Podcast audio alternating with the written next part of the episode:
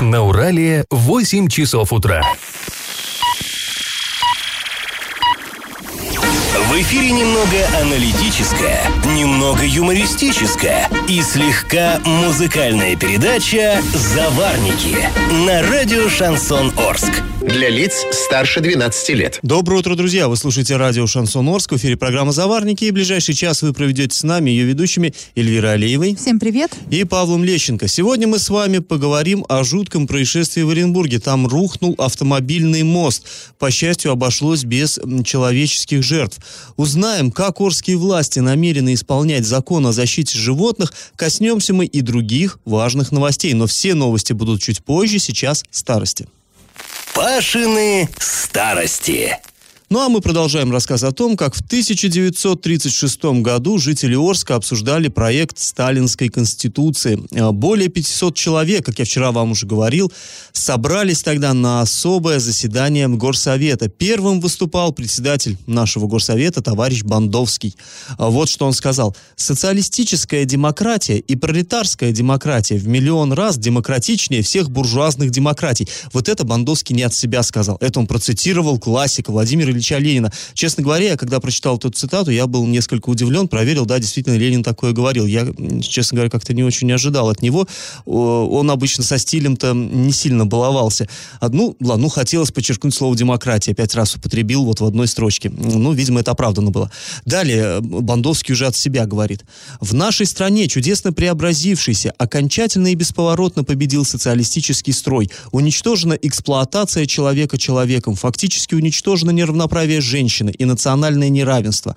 А бывшие, в кавычках бывшие, люди получают полную возможность трудиться в социалистическом народном хозяйстве и загладить своим честным трудом прошлое. Конец цитаты. Что такое бывшие люди? А, новые люди мы знаем, да, из литературы, бывшие. Но бывшими людьми тогда, в общем-то, вполне официально а, называли тех, кто а, раньше, до революции, пользовался определенными привилегиями. Но это прежде всего кто? Дворяне, конечно. Дворяне, офицеры, купцы, священники, кулаки и так далее, и так далее. То есть вот они были до революции как бы не тоже, как бы супер людьми, сверхлюдьми, да, а после революции, когда диктатура диктатуры пролетариата, они стали как бы бывшими людьми. Ну, такой странный термин, но тогда он был совершенно органично, читался и смотрелся, было нормально. Как правило, вот эти люди, они еще и лишались избирательных прав. Я уже вам рассказывал в одной из вот прежних старостей, как собирался горсовет, решали, так, такой-то там э, арчанин владел до революции, э, скажем, мельницей. Ага, лишить избирательных прав. Но это не просто он не мог избирать там депутатов горсовета, это и бог с ним, он бы пережил. Но при этом он терял э, ряд своих, э, ну, ряд прав, э, он довольно тяжелой жизнь становилась. Он уже получал совершенно другую зарплату, он платил больше квартплату, как это ни странно, и так далее. И был тоже, кстати, вполне официальный термин «лишенцы».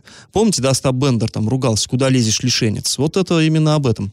Но трудиться вот эти люди и правда могли, тут Бандовский не соврал. И не то, что могли, они, конечно, были обязаны трудиться, ну и порой в лагерях и в ссылке.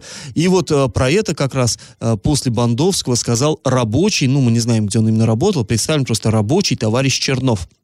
Цитата. «По нашей Конституции предоставляется всеобщее избирательное право трудящимся, за исключением лиц, лишенных этих прав по суду. Эта Конституция дает неограниченные возможности всестороннего развития каждому честному гражданину нашей страны». Конец цитаты. То есть здесь, сами понимаете, ключевое слово «честному», потому что те, кто нечестный, в том числе бывшие люди, ну, у них э, с правами худо, конечно, было. И вот тут интересный такой э, нюанс. Тот же Чернов описал собравшимся ужасы, которые творились на Западе Западе. И Запад-то прикидывался демократичным, но Чернов его расколол. И вот еще цитата. «А «В ряде зарубежных капиталистических стран писатели, ученые, люди науки ссылаются в концлагеря. Наука и литература преследуются. Так в зарубежных странах заботятся о развитии науки и литературы». Конец цитаты. Ну и вот это нам сейчас кажется, конечно, удивительным. Мы-то знаем и про наши лагеря, и про то, как относились у нас к людям науки и литературы. А, ну вот а тогда, да, через океан репрессии виделись, а у себя под носом не замечали, ну или предпочитали не замечать. Противоречивое, что и говорить, было время, сложное, противоречивое. Разговор о том, как обсуждалась Конституция, мы с вами продолжим еще завтра. Ну а пока наш традиционный конкурс. Сталинская конституция, как я уже сказал, была принята в 1936 году. Скажите, в каком году ее сменила другая конституция? Следующее. Вариант 1 в 1953 году, вариант 2 в 1977 году, вариант 3 в 1991 году. Ответы присылайте нам на номер 8 903 390 40 40 в соцсети «Одноклассники» в группу «Радио Шансон Орске» или в соцсеть ВКонтакте в группу «Радио Шансон Орск» 102.0 FM для лиц старше 12 лет. Галопом по Азиям Европам!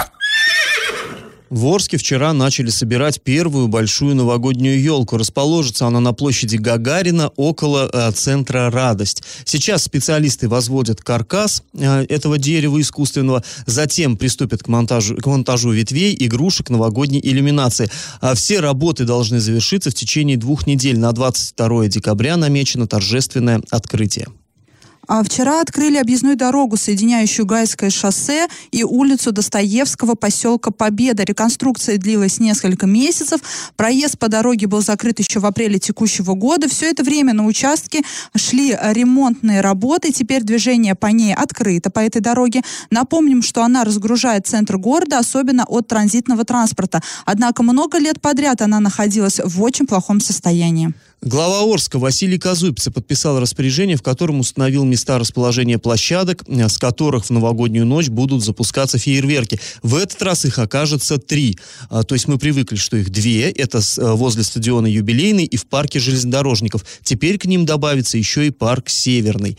Друзья, после небольшой паузы мы вернемся в эту студию и обсудим ЧП, которое произошло накануне в Оренбурге. Там обрушился мост, пролет в 200 метров. Обошлось без погибших, к счастью, но есть пострадавшие. И как это понимать? Накануне в Оренбурге произошло такое большое ЧП, просто, я не знаю... Грандиозное, грандиозное ЧП. ЧП. В Оренбурге обрушился мост.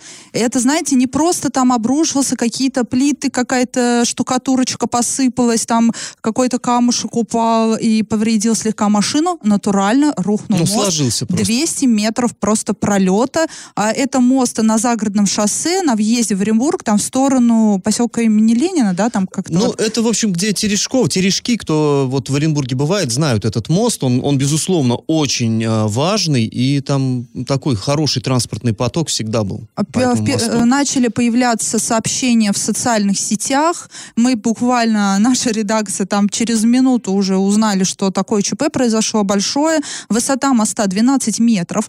А, произошло обрушение примерно в 19.10. А, рухнул пролет протяженностью там 150-200 метров. А, но и д- невозможно сейчас посчитать, скажем так, вот конкретный вот этот вот промежуток по метрам. Предварительная причина – проезд колонны грузовиков щебнем, которые создали нагрузку на мост свыше 50 тонн при разрешенных 30.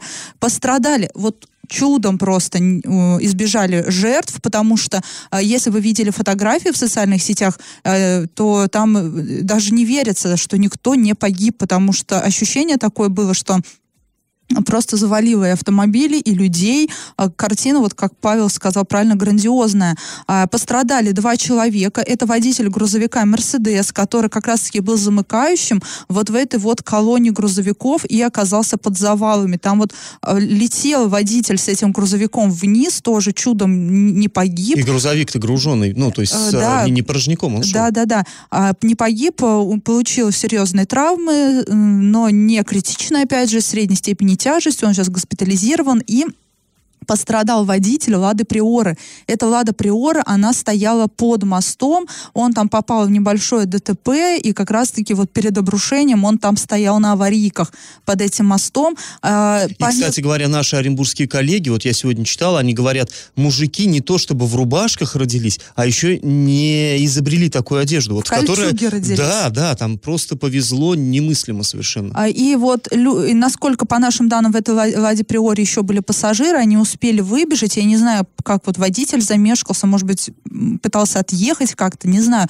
Но в любом случае он тоже не пострадал, он даже отказался ехать в больницу, но его уже министр здравоохранения лично, скажем так, уговорила лечь, обследоваться, потому что э, в состоянии шока, да, адреналина, тебе кажется, что все с тобой нормально, там могут быть все-таки какие-то скрытые повреждения. И э, э, мост, кстати, находится на ремонте. Его вот только 15 ноября движение по нему закрыли. Но Но тут хочется отметить, что мост, э, движение закрыто, а под мостом открыто, и вот поэтому, да... Ну, во- никто не ждал, что вот так все будет критично, так об- обвалится. просто. Ремонтные работы проводит подрядчик ООО «Мост э, Отряд 56. Сейчас возбуждено уголовное дело. А с утра, как чуть-чуть светлее станет, вот сейчас начнутся, начнется разбор завалов. И накануне министр строительства Полухин заявил, что он за 24 часа а, разберет э, сейчас эти все завалы. Но а, тут важно еще, важно какой момент еще.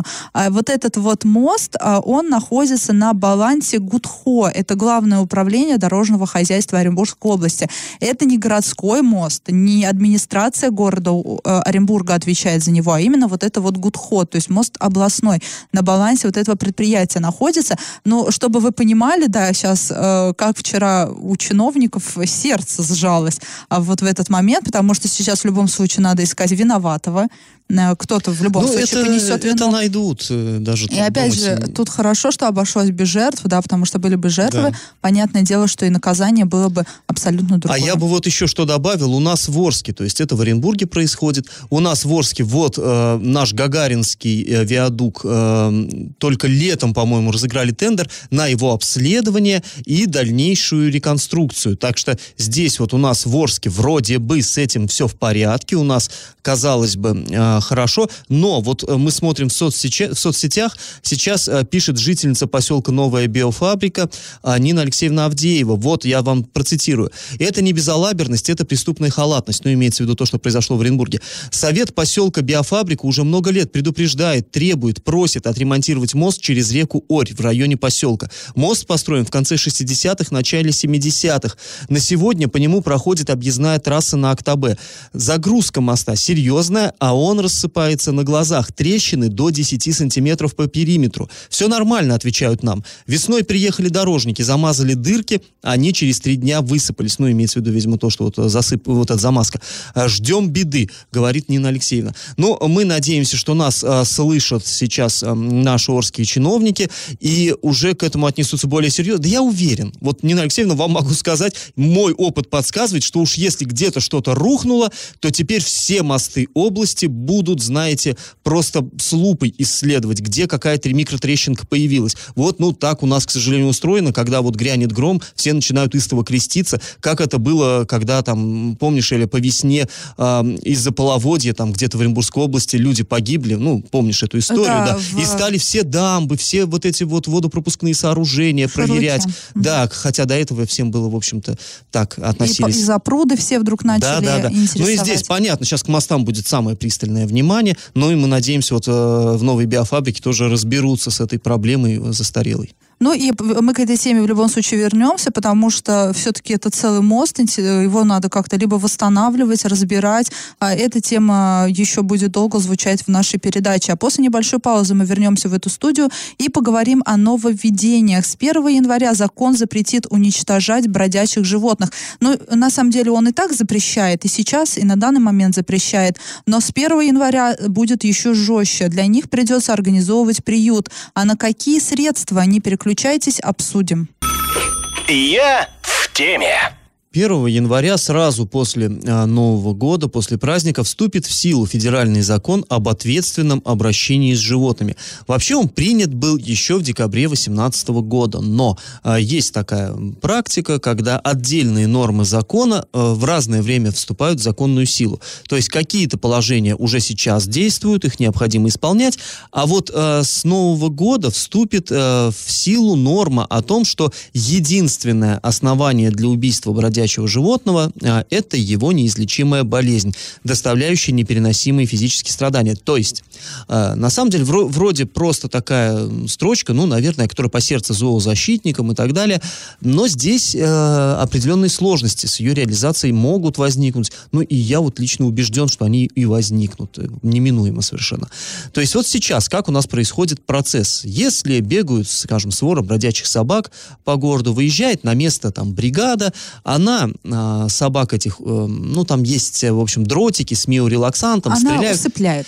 Ну, они даже не успевают, там у них расслабляются мышцы, они не могут убегать, их э, засовывают в машину, привозят, они должны в МУПСАТу, там у них должно быть какое-то специальное помещение, мы не видели, мы писали запросы, Нет, есть на ли у вас такое? нескольких- на бумагах оно есть. Да, на бумагах Финансирование на него выделяется. Ну, мы просились Привет, посмотреть, привет покажите, как там. щас На- нам интересно передаю. было, как вообще вот это все устроено. Нам сказали, не-не-не, стратегический объект нельзя, э, как бы не А это, между прочим, место, куда, например, человек, потерявший свою собачку на улице, может прийти поискать. А может быть, ее кто-то забрал Ну э, да, вот, там- э, в этот временный приют, но это почему-то какой-то военный... Много там непонятного. ну ладно, мы, объект. мы вот сейчас, чтобы не распылять внимание, короче, должны ее, по идее, туда привезти, она там отошла вот от этого да, э, препарата, и потом ждут. Если ее забирают в течение определенного времени, хозяева находятся, то, значит, забирают, и хозяева компенсируют там затраты. Если нет, то она должна усыпляться. Так вот, ну, на самом деле мы понимаем, в основном, конечно, э, усыпляются животные. Но с Нового года вот так уже делать будет нельзя. То есть животных, которых поймали, их необходимо будет содержать. И вот здесь большой вопрос, а как это будут делать? У нас по статистике там порядка 800 животных в год отлавливается с улиц. Вот вы себе представьте, на 800 голов, а, а ну как, ну они же больше года живут. Соответственно, надо сразу этот, э, этот приют, да, его э, планировать на несколько тысяч голов животных, потому что, ну как, а- они же будут какое-то время там жить, или, может быть, их намерены, есть такая в некоторых э, российских городах, там и в Европе, там, э, практика, когда их стерилизуют животных, лечат и возвра- чипируют и возвращают вот э, обратно на улицы. В Считается, что они Калининграде так делают. ну, том, мы, с- мы с тобой Россия, видели в Калининграде. прочим. Да не только, в других российских. Вот мне написали друзья в Перми, например, это практикуется поближе к нам, чем Калининград. То есть, ну вот может такой вариант. Но в любом случае мы понимаем, что вот это вот все будет требовать колоссальных денег, огромных денег. Ну вот вы э, так или иначе пос- построить вот эту, там, допустим, клинику, где будут стерилизовать животных, опять же их временно держать как-то надо. И все это непонятно. А уже Новый год-то вот он стучится нам в двери. Уже мы видим, елки собирают. Елки-то собирают. А что, как они намерены исполнять закон? И здесь дело не только в том, что животных жалко, а дело в том, что закон есть закон. И с 1 января уже прокуратура будет э, это дело контролировать очень жестко. Э, непонятно. Ну, в общем, э, где взять деньги вот на это, на все? Вчера э, состоялись публичные слушания по бюджету. И вот этот вопрос Общественники задали заместителю главы Орска по финансово-экономической политике Екатерине Свиненковой. Давайте выслушаем, что же она ответила. Дело в том, что обеспечение отлова животных бесхозных – это полномочия субъекта. И на исполнение этих обязательств передаются субвенции и заключается соответствующее соглашение. Как только сейчас будет заключено соглашение, там будет ну, утвердиться областной бюджет, будет заключено с администрацией города Орска соответствующее соглашение о выполнении нами переданных полномочий, где будут определены правила и определена сумма. И Как только эти денежные средства в формате соглашения уведомлений нам на них указывается правительством Оренбургской области. Соответственно, мы начинаем исполнять переданные полномочия ну, в соответствии с утвержденными правилами, определенными соглашениями. Они появятся, как только нам определится эта сумма. Итак, э, как вы поняли, субъект это у нас имеется в виду область, то есть вот заниматься этими самыми бродячими животными это обязанность субъекта, обязанность областной власти. И Екатерина Александровна объяснила, что э, там вот сейчас утвердят областной бюджет, там будет вбита какая-то сумма вот на, эти, на решение этих вопросов у нас в Орске, тогда будет подписано соглашение, что область доверяет нашему городу заниматься бродячими животными, и там э, передаст какие-то определенные средства на приют ли, на что-то ли иное. Но вот, э, допустим, даже финансовый вопрос решится, это, конечно, хорошо, но у меня все равно остаются сомнения. Но деньги выда... Вот как, как у нас с дорогами в этом году получилось, да? Денег-то немерено. В общем-то, денег действительно столько никогда город не получал. Но мало того, этого же мало, надо еще э, возможность, чтобы это реализовать. И здесь Новый год уже на носу. Ну, допустим, вы там через две недели, через неделю получите эти средства, или, по крайней мере, объем средств будет определен. А как за две, за три недели, как вот этот объем работы сделать? Построить, в конце концов, этот приют?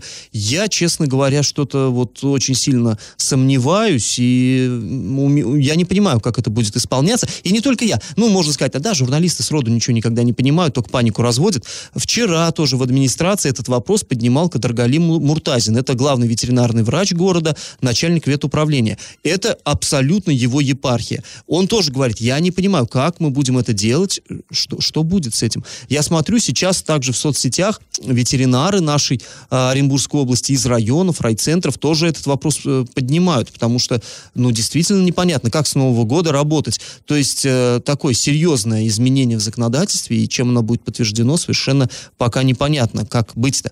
Ну что же, конечно, мы будем за этим следить. Здесь самое неприятное, как на мой взгляд, что может быть, просто чтобы, ну, ну если ничего не готово, то просто ничего и не будут делать, как у нас часто бывает. То есть будут просто бегать по городу своры собак. Конечно, некоторые считают, что это нормально, собачки никого не обижают. Я с этим не согласен. На моих глазах много было ужасов всяких с этим связанных, когда бродячие вот эти собаки своры и кошек э, э, там разрывали буквально на глазах у всех, и когда детей пугали, и вообще тут э, все-таки что-то, я считаю, делать нужно. Но что именно, пока вот совершенно непонятно. Ну, будем ждать, когда ситуация прояснится, а когда она прояснится, мы обязательно вернемся к этой теме. Друзья, после небольшой паузы мы расскажем вам о планах по строительству мусорного завода, теперь уже в Оренбурге. И как это понимать? Исполняющий обязанности министра природных ресурсов, экологии и имущественных отношений Оренбургской области Александр Самбурский сообщил, что в Оренбурге появится, возможно, мусороперерабатывающий завод. Э, ранее планировалось строить объект, вот этот вот в Солилецком городском округе. Да не просто планировалось, а Там, уже даже кажется, разговоры начи- были, что началось А мне кажется, там началось, да, прям Еще, да, до выборов Паслер туда приезжал и говорил, что площадка подготовлена и строительство начинается. Это удивительно. на Это самом помните деле. тот момент, когда Паслер нашего корреспондента обвинял в оппозиционности, И, а, э, вот э, э, э, бизнесмен черный, черный, Да-да-да, а, матерился еще, а потом вот, вот так вот не очень удачно начала складываться история с этим бизнесменом. А в ходе пресс-конференции зашла речь о строительстве МПЗ на востоке области, в том числе у нас здесь, и э, также в центральной части Оренбурга. Здесь, извини, я перебью, просто вообще принималась еще э, схема обращения с, твердо, с твердыми коммунальными отходами, при Берге еще, там здоровеннейший документ, мы его там вдоль и поперек изучали, э, и там предусмотрено два мусоросортировочных, мусороперерабатывающих комплекса. На центр и запад области в Солилецке, э, ну, рядом с Солилецком, и на восток области у нас здесь в Орске. Вот эта схема, это документ уже принятый, и вот теперь вдруг нежданчик.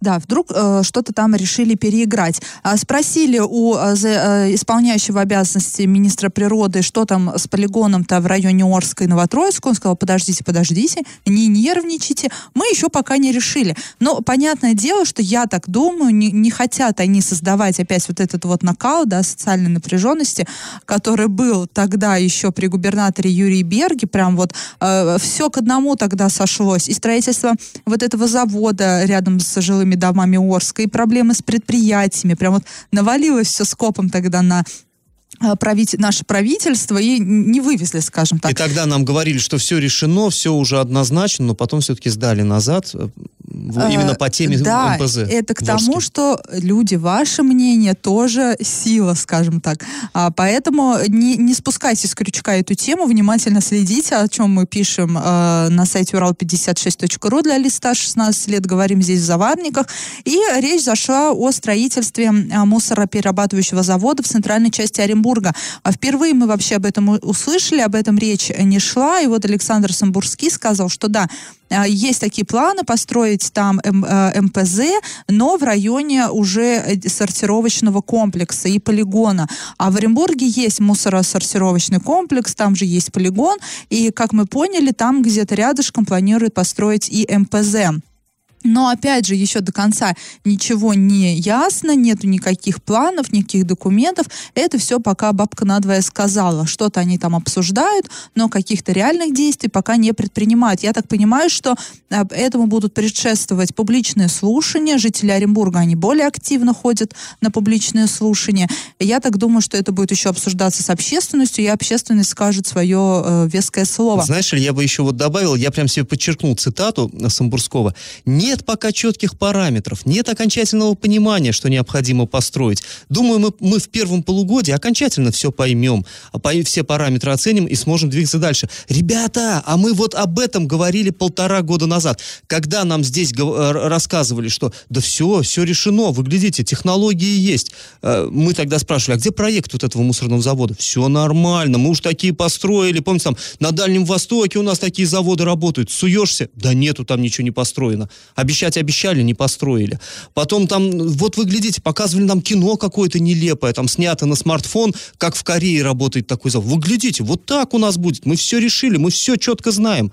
Мы тогда спрашивали, а что будет перерабатываться? То ли пищевые отходы, то ли там пластик всякий. Все мы знаем, начинаем разбираться, никто ничего не знает. И тогда вот, когда мы говорили, ребят, вы сами ничего не понимаете, что вы хотите строить. Вы не понимаете. Нам говорили, э, нет, мы все знаем. Это все, вы не а, понимаете, а, Оказывается, теперь целый министр признает, что столько времени прошло, и ничего не понятно. У нас пока нет понимания. Это, мне да. кажется, девиз вообще э, наших чиновников. Пока нет понимания, но скоро оно будет. Вот мы уже полтора года ждем это. Э, год, вот сейчас в январе, не полтора года, вот год пройдет, как у нас раб, на, начал действовать а, вот эти правила, на, начала работать ООО «Природа», а, как у нас идут обсуждения с этим МПЗ, но понимания нет Нет, официально пор. начала работать год, а обсуждение по МПЗ это еще в позапрошлом Да, вообще году обычно, были. прежде чем начинать работать, это все очень долго обсуждается, формируются какие-то правила, э, понимание создается, а потом уже начинают применять это все на практике. Но у нас как бы э, хоть не расцветай, да, вот любил так говорить наш предыдущий глава города Орска Андрей Одинцов. Вот так же и здесь. Начали работать, а там как пойдет. И мультик, да, сразу вспоминается, ага. и так сойдет. А также Асамбурский сказал, что нужен инвестор, но этот инвестор уже про него давно говорят, и все, нет как нет. А, и, э, в общем, определено ли место с МПЗ в центральной зоне, э, спросили у Александра Самбурского. Он сказал, что этот завод будет в Оренбурге. Администрация города уже определила участок, он уже выставлялся на торги, но пока никто не заявился. Нет пока никаких четких параметров, нет понимания, это вот как, собственно, Павел и сказал. Но э, к этой теме мы еще вернемся. Э, история становится все более интересной. Интересно, э, с, с какой информацией мы подойдем к концу года и что будет у нас 1 января. Да, 1 января это вот год, как начала работать у нас ООО «Природа». Прям вот интересно, научилась ли она за этот год работать или нет. А после небольшой паузы мы вернемся в эту студию и поговорим о том, как в следующем году планируют ремонтировать Орские дороги. Как это понимать? Интересная новость о дорожном ремонте. На 2020 год у нас планировалось, что по программе БКД выделят деньги на ремонт шести целых э, дорог. Ну, классно, шесть дорог, здорово. А, о чем говорилось? Что будут отремонтированы Союзная, улица Жуковского, Краснознаменная, Перегонная, Лебедева и Тобольская. То есть шесть вот э, улиц. Здорово. Но вчера во время аппаратного совещания стало известно, что вот на одну из этих улиц денег не хватит выделяемых. То есть денег сколько обещали, столько вроде бы как и дают, но э, начальник УЖКХ администрации города Олеся Филипп сказала, что э, подорожал, ремонт подорожал из-за того, что изменилась технология, верхний слой покрытия. То есть в этом году все мы с вами э, выучили аббревиатуру ЩМА, щебеночно-мастичный асфальтобетон, а в следующем году будет еще новое э, покрытие. Это тоже, ну, аналогичное, но там э, более крупная фракция щебня, а он дороже крупный, и э, какая-то новая вот эта полимерная связующая. То есть это будет какой-то ультра-супер-мега ЩМА совершенно, будет, ну, невыносимо хорошие дороги, но они и подорожали. Поэтому, в общем, э, чиновники судили-редили, как им быть, э, то есть сумма-то она какая есть, такая есть, и решили, что из вот этого списка пока условно уберут улицу Перегонную. То есть все остальные пять отремонтируют как бы в любом случае, а Перегон перегонную будут держать, как знаете, как в школе мы в начальных классах говорили, держим в уме. Вот перегонную будут держать в уме, и если удастся сэкономить на тех торгах, то есть, ну, вы все знаете, да, как госзакупки действуют, объявят там, грубо говоря, кто вот милли... за миллион отремонтирует, ну, условно, Объявляется конечно. максимальная сумма контракта, да. потом она снижается. А тут Эли говорит, а я за 900 отремонтирую. Я говорю, а я за 800. Вот 200 тысяч сэкономили. Вот, на перегонную, в копилочку У нас они так упали. и Зеленхозовскую объездную. Да, да, да, в этом году так сделали. И вот если получится сэкономить, то перегонную отремонтируют. Ну, а нет, так и суда как бы нет. А, друзья, после небольшой паузы паузы. Мы вернемся в эфир и расскажем вам очередную курьезную новость дна. Новость дна. Октябрьским судом города Орска рассмотрено дело, вы не поверите, о хищении медведя.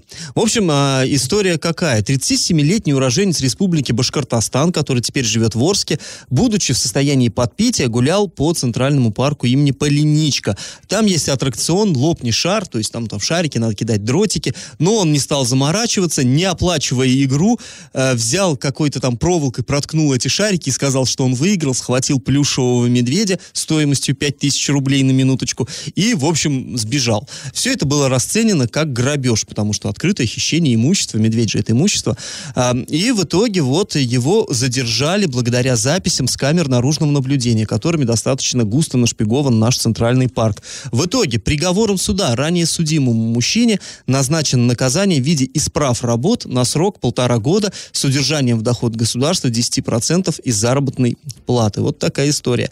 Друзья, напоминаю, что у нас действует рубрика «Накипел» накипело. Если у вас накипело, не держите в себе, пишите нам во все мессенджеры по номеру 8 903 390 40 40 в соцсети Одноклассники в группу Радио Шансон Орск или в соцсети ВКонтакте в группу Радио Шансон Орск 102.0 FM эм для лиц старше 12 лет. Раздача лещей. Ну что, друзья, пора подводить итоги конкурса нашего. В начале программы я спрашивал, когда же сталинскую конституцию 1936 года сменили на новую. Но вот большинство наших слушателей решили, что в 1953 году, ну, они знают историю, знают, что Иосиф Виссарионович умер в 1953 действительно, но на самом деле основной закон страны действовал еще довольно долго после его смерти. Только в 1977 году сталинскую конституцию сменила так называемая Брежневская, без перехода в Хрущевскую. Так что правильный ответ сегодня два. И победителем становится Вера. Поздравляем ее. Мы прощаемся с вами, друзья. Этот час вы провели с Эльвирой Алиевой. И Павлом Лещенко. Пока, до завтра. Завариваем и расхлебываем в передаче «Заварники». Каждое буднее утро с 8 до 9.00 на радио «Шансон Орск». Для лиц старше 12 лет.